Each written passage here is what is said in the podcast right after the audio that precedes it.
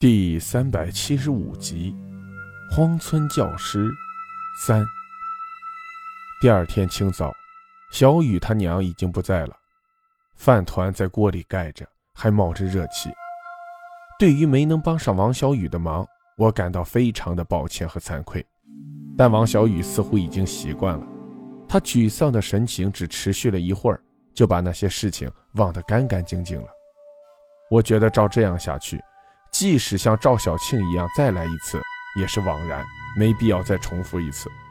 不过，既然王小雨他娘是和旺叔一起采药赚钱养家的，那么找旺叔也许是个解决问题的机会。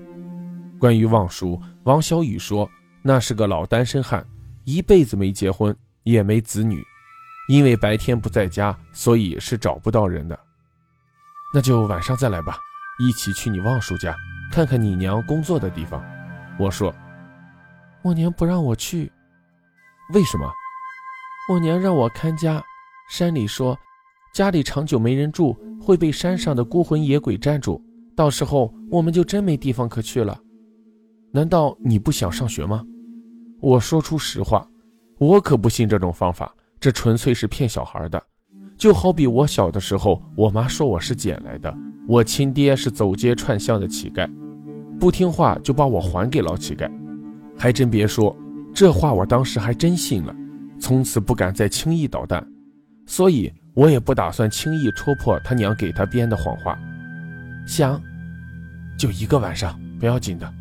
我说，真的吗？真的。于是，我先回学校给孩子们上课。我得让孩子们尽快接受我，因为不久赵小庆就要回城，他的支教任务就快完成了。等到傍晚的时候，我踏着黄昏的余晖，又来到村子里，看见王小雨远远地站在村口迎接我。他看见我，脸上立刻就绽开了花。我还以为你不来了，他说：“怎么会？人要遵守诺言，说过的话就一定要做到。”我不失时机地向他灌输我认为正确的价值观。嗯，我们来到望叔家。旺叔家是个石头垒砌的房子，用木栅栏围着整个院落，也在山顶村子的边缘，和王小雨家相距有二里地。我们到的时候，不出所料，家里没人，连只鸡也没有。糊在窗棱上的报纸已经泛黄破洞，织着蜘蛛网。在山风中呼啦啦的响，门上挂着一把铁锁，已经生锈了的样子。我摆弄了一下铁锁，心里生出不祥的预感。我的腿脚用直觉告诉我，赶快离开这里，这里不该是我待的地方。但我看着王小雨那充满期待的眼神，我又不想让他对我失望。小雨，你先回去吧，老师一个人在这里等望叔和你娘，好吗？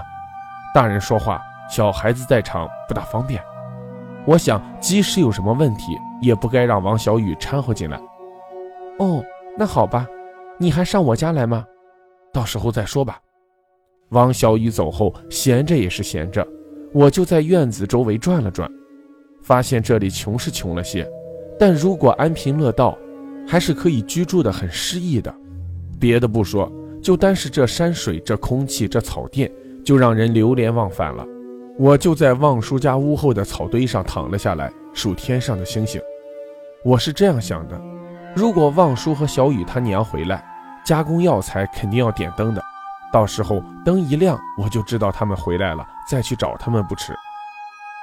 山上的露水凝重，当我感到刺骨的冰冷时，旺叔家的灯亮了。透过石墙的孔隙向屋内张望，我看见一个五十多岁。虽不粗壮，但很结实的男子被一个光溜溜的女人压在床上，两人像两条一黑一白的两条蟒蛇，死死地纠缠在一起。我的心咚咚的狂跳，几乎要从胸口喷射而出。那女人不就是昨晚在王小雨家钻我被窝的女人吗？这个淫娃只知道自己快活，却不管自己儿子的教育。可怜的王小雨。我快速跑到院子里，咚咚敲门。旺叔，旺叔，门开了。旺叔光着上身，披着黑色的单衣，从门后闪出半边来，疑惑地看着我说：“你是？”我是咱们村小学新来的张老师。你找我什么事？我是为王小雨的事情来的。哦，他的脸色立刻变得和悦起来，门洞大开道：“啊，张老师，请进。”进门后见我东张西望，好像在找什么东西。他说：“张老师，你在找什么？小雨他娘不在你这里吗？”小雨他娘怎么会在我这里？他断然道：“我跟他有什么关系？再说我们孤男寡女的，他还是个寡妇，就算有什么事，也不会留他到晚上的。给别人知道了不好听，我们山里人要的只是个颜面。可是，我想说，我刚刚明明看见你们在做见不得人的事，怎么你睁着眼睛说瞎话呢？可是又一想，就算他们俩做了什么事，也不该由我来管，我只是个小学老师，是来支教的，管不了那许多的。听说小雨他娘跟你一起白天上山采药来的，是的，呃，不过采药回来他就回家去了。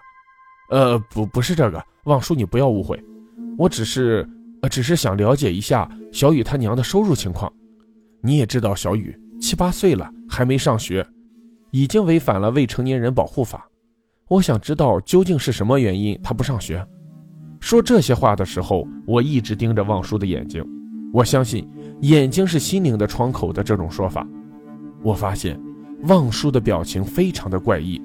我的话音刚落地，他就抢过话头说：“可可是张老师，王小雨已经死了。”啊！我吓得几乎从地上跳起来，因为傍晚我刚和王小雨道别，他怎么就死了？他他什么时候死的？呃，已经死了快一年了。可是我刚下午还见到他呢。啊，不，就是刚才两个小时以前。我指着望叔家大门，就就在那里。我们在那里道别，怎么能说他已经死了呢？啊，他确实已经死了。如果你不信，明天我可以带你去看他的坟。他的坟，坟都有了。看来王小雨是真的已经死了。可是，如果是这样，那我这两天来看到的王小雨究竟是个什么东西？是鬼吗？我可不信鬼，我是个彻底的无神论者。学了这么多年的物质决定意识，怎么可能有鬼？可如果不是鬼，那又是什么？我的脑子一时间乱糟糟的。嗯，那就不必了。我说完，抬眼看了看望叔，我已经不能确定他是人是鬼。如果他是鬼，王小雨就还活着；如果他是人，那王小雨就已经死了。我无法做出非此即彼的选择，无论哪个选择，我都无法接受。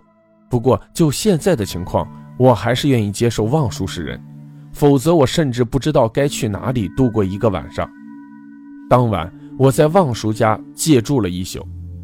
第二天清早，我特地去王小雨家看了看，但我没敢进那个门，因为。假如王小雨又活蹦乱跳地跑出来，我不知道该如何面对他。无论他是人是鬼，我都无法面对。我的手几次放在他们家柴门上，几次又缩了回来。